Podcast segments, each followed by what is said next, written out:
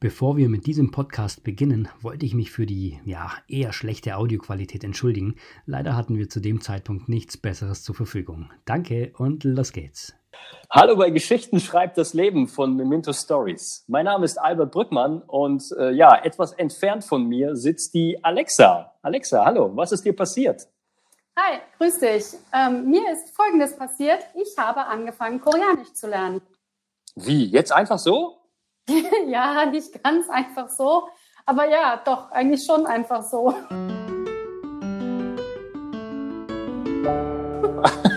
Koreanisch, ja, das hört man echt nicht alle Tage. Ähm, bevor wir diese Geschichte hören, äh, stell dich doch mal kurz vor. Wer bist du? Wo kommst du her? Wie schätzt du dich ein? Und so weiter. Erzähl doch mal ganz kurz was über dich selbst. Also, mein Name ist Alexa Hurka und wir kennen uns ja über unser Unternehmernetzwerk BNI. Und ich bin Präsentationscoach, also authentisch, professionell präsentieren von innen nach außen für Unternehmer und Selbstständige. Das ist so ein bisschen mein Thema. Und ja, das mache ich über Gestik, Atmung, Mimik, Stimme.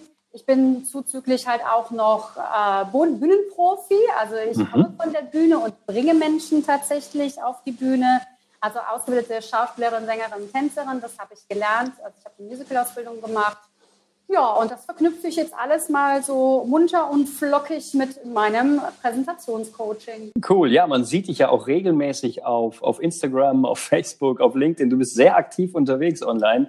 Ja, und wer also präsentieren lernen will, der ist bei dir gut aufgehoben, ne? Richtig. Dann lass uns doch mal gleich zur Geschichte einsteigen. Wie kommt jemand dazu, wie du, jetzt zu dem allen, was du ja schon machst, jetzt noch Koreanisch zu lernen? Was steckt da dahinter? Ja, also ich versuche mich wirklich kurz zu fassen. Es ist schon echt eine sehr verrückte Geschichte, muss ich sagen. Ich habe vor anderthalb Jahren ungefähr ähm, da gesessen und wollte ein neues Drehbuch schreiben für meine Musicalgruppe. Und da habe ich nach, einem, nach Inspiration gesucht und bin halt so ein bisschen in Netflix unterwegs gewesen, weil ich wollte so Schulthema aufarbeiten. Ja. Und bin dann über ein chinesisches äh, Drama gestolpert und habe gedacht, so, du bist jetzt bekloppt, jetzt guckst du dir mit, mit deutschem Sub ein chinesisches Drama an. Aber hey, es hat mich gepackt. Über dieses Drama habe ich dann, bin ich dann plötzlich über einen koreanischen Dramen gestolpert und habe so mein absolutes Lieblings-K-Drama gefunden.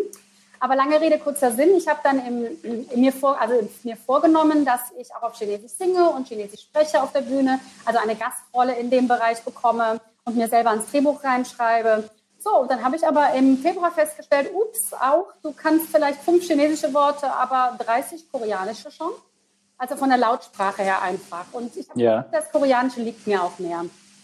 Naja, und dann war es halt so, dass ich mir gedacht habe, okay, aber warte kurz, du bist Bühnenprofi, ja? Wenn du behauptest, dass du in Seoul lebst und dort einen Firmensitz leitest als Schauspielerin, ne, in meiner Rolle, Verstehe. Dann muss tatsächlich als allererstes dann im November, wenn du auf die Bühne gehst, erst ein Wortschwall Koreanisch kommen und dann Deutsch kommen.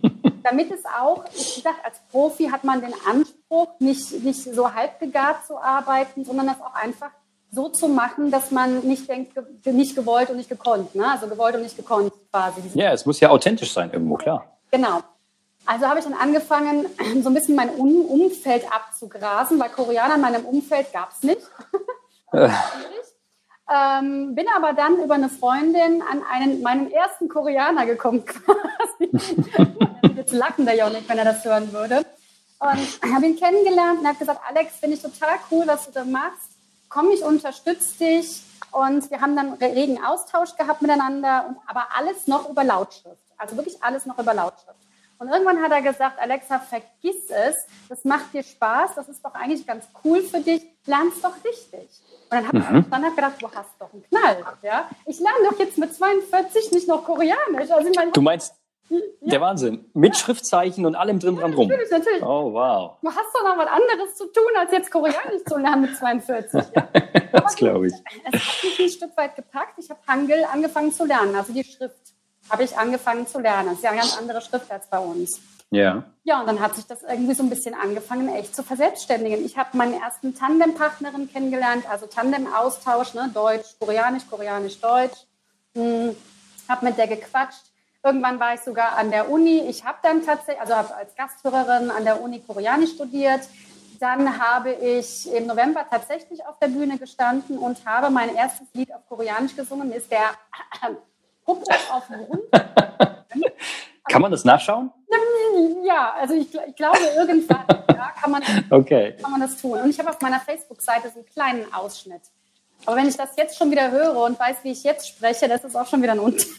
Mm, verstehe. Was ist denn das Schwierigste am Koreanisch lernen? Am Koreanisch lernen, ähm, die, die, die Sprache an sich, weil, weil, also an sich ist es einfacher, das Koreanische zu singen als das Deutsche, weil das Deutsche sehr weit hinten ist im Hals und das Koreanische Ah. doch recht weit vorne. Aber es ist halt so unterschiedlich und es ist halt in den Nuancen sehr unterschiedlich.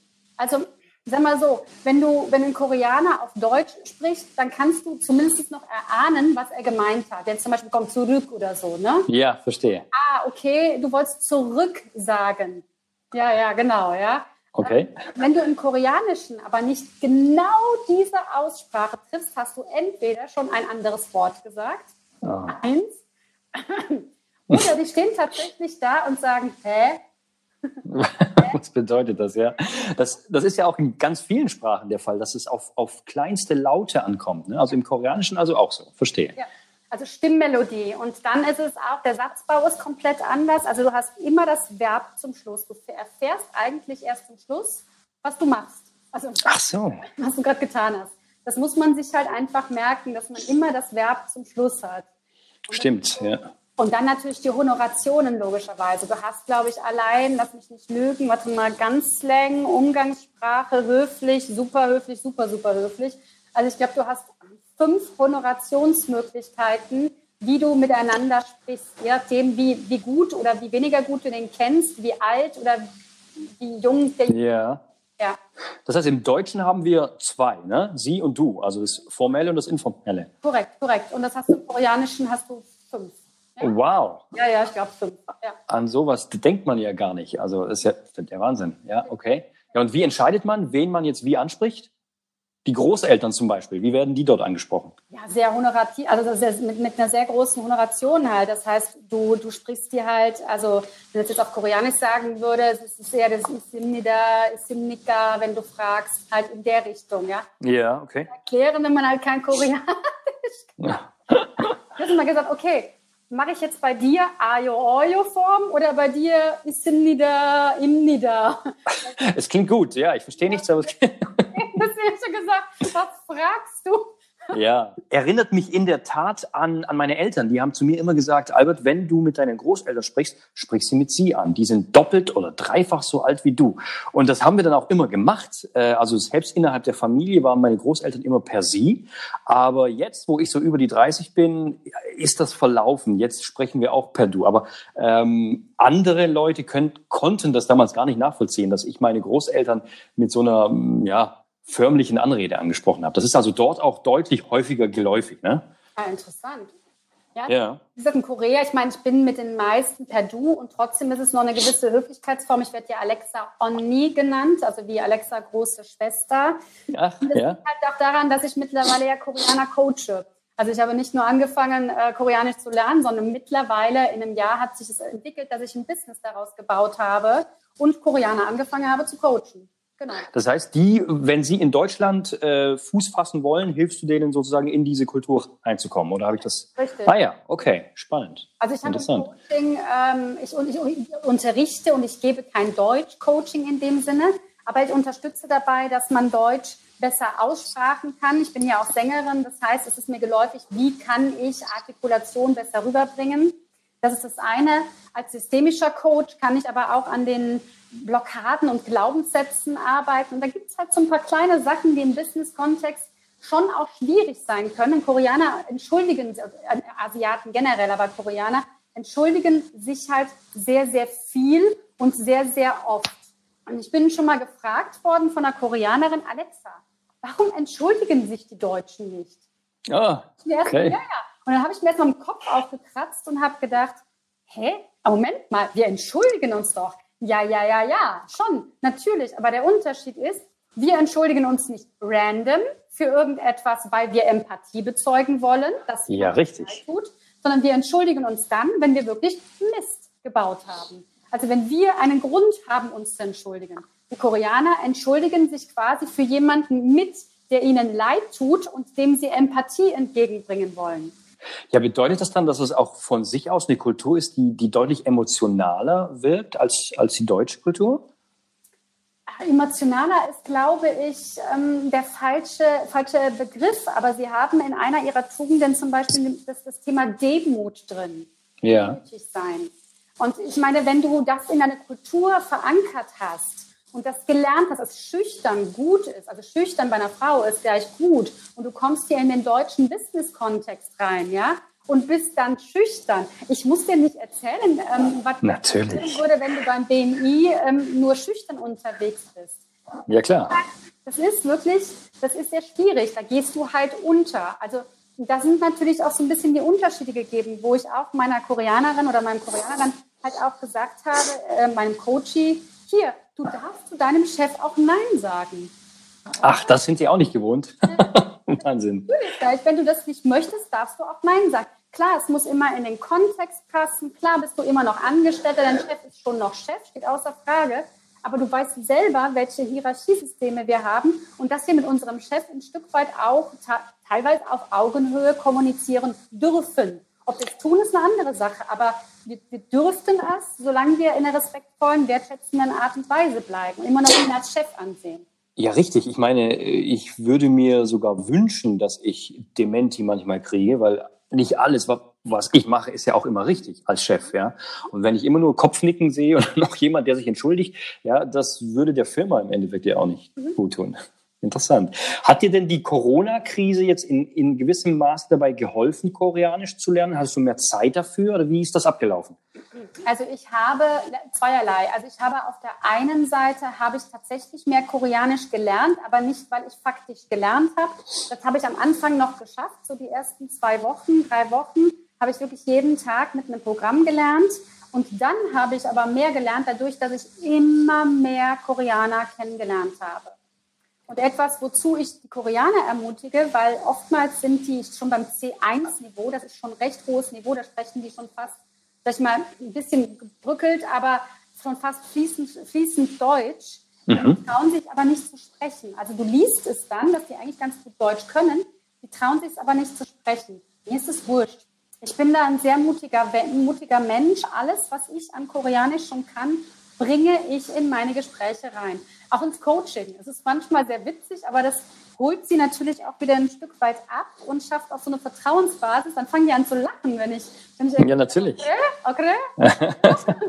Haha, Alexa, voll cool. Schön. Basis auch und macht das Ganze auch so ein bisschen entspannter. Und ähm, wenn du mich fragst, also Corona hat dazu geführt, dass ich zwei Wochen, nachdem der Lockdown kam, mein koreanisches Logo kreiert habe mit einer Solarin zusammen. Also ich habe mhm. quasi mein Business wirklich ab Tag X Lockdown gesagt, okay, und jetzt erst recht, dann, dann starten wir jetzt mal das koreanische Business. Toll, toll. Ja, also ich glaube, von dir kann man einiges lernen in Bezug auf neue Wege wagen und auch mal was machen, was vielleicht völlig absurd klingt, ja, wie mit 42 nochmal Koreanisch lernen. ähm, das heißt, du machst das jetzt seit Februar und wie würdest du dich jetzt selbst einschätzen? Von, vom, vom Status her? Ähm, ja, ja, genau, so wie im Konversationslevel. Wie, wie kannst du mit den Koreanern sprechen nach diesem, sozusagen mal, einem halben Jahr? Ne? Hm, naja, ich sag mal, so ein bisschen Alltag kann ich schon. Ja, also, wie ist das Wetter heute? Wie geht's dir? Was machst du? Ich habe heute das und das gemacht. Auch Vergangenheits- und Zukunftsform habe ich schon gelernt. Also klar, du hast natürlich ohne Ende noch Fehler drin, aber ich habe schon schon ganz guten Wortschatz. Also ich glaube, ich cool. bin mittlerweile bei 500 oder 600 Vokabeln. Und wie gesagt, ich traue mich halt, es anzuwenden. Das ist halt, glaube ich, ein großer Vorteil. Und ich lerne über meine Tätigkeit als Coach aber auch über, über die Persönlichkeit, die ich habe, lerne ich ganz viele Koreaner kennen. Ich habe zum Beispiel einen Tandempartner, der ist auch Journalist, koreanischer Journalist, geht nicht besser. Mit dem arbeite ich tatsächlich, er, er macht Zitate, also er bespricht mit mir deutsche Zitate ja. und, und ich mache mit ihm Alltagsgespräche oder ich telefoniere regelmäßig mit einer Solerin, die auch so eine Tandemgruppe hat. Also ich bin da sehr, sehr im 1 zu 1 Kontakt mit vielen Koreanern und erweitere da ganz viel mein Feld auch. Und wie gesagt, das Coaching wird halt auch immer mehr. Ja.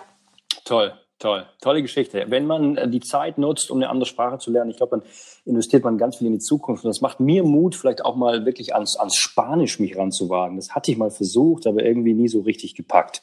Hola. Toll. Danke, Alexa. Das war eine tolle, äh, tolle Kurzgeschichte, ja, wie man diese äh, sechs Monate nutzen kann, um mal was völlig anderes zu lernen. Koreanisch steht jetzt wohl nicht äh, bei den meisten auf den Top Ten Listen drauf. Aber wenn du das sogar noch mit dem Business verknüpfen kannst, wenn du daraus was ziehen kannst am Ende, dann hat es sich gelohnt. Vielen Dank. Gerne. Alexa, möchtest du noch was ähm, loswerden, wenn sich zum Beispiel Menschen, die jetzt diesen Podcast gehört haben und sagen, hey, die geht echt aus sich raus, die macht mir Mut. Wie kann man sich an dich wenden? Uh, über meine Homepage, also www.alexa-hurka.de, also ganz easy peasy. Tatsächlich findet man mich über meinen Namen auch gut. Ja. Aber da kriegt man natürlich auch ein bisschen Amazon. Aber ich bin natürlich auch auf Facebook zu finden. Immer über meinen Namen gehen. Einfach Alexa Hurka. Findet man mich bei TikTok, findet man mich bei Instagram, findet mich, man mich bei LinkedIn, bei Facebook. Ja, genau. Für die Bist breit vernetzt. Natürlich ähm, unter Alexa Onni bei Instagram. Da habe ich äh, einen Instagram-Kanal und auch für die Koreaner habe ich einen YouTube-Kanal. Okay, interessant. Ja, ich habe jetzt zwar noch keinen Koreaner unter meinen Hörern, aber vielleicht ändert sich das mal. Vielen Dank dir für deine Zeit und äh, wir sprechen uns wieder beim nächsten Mal. Mach's gut, bis dann, tschüss. Ja, tschüss.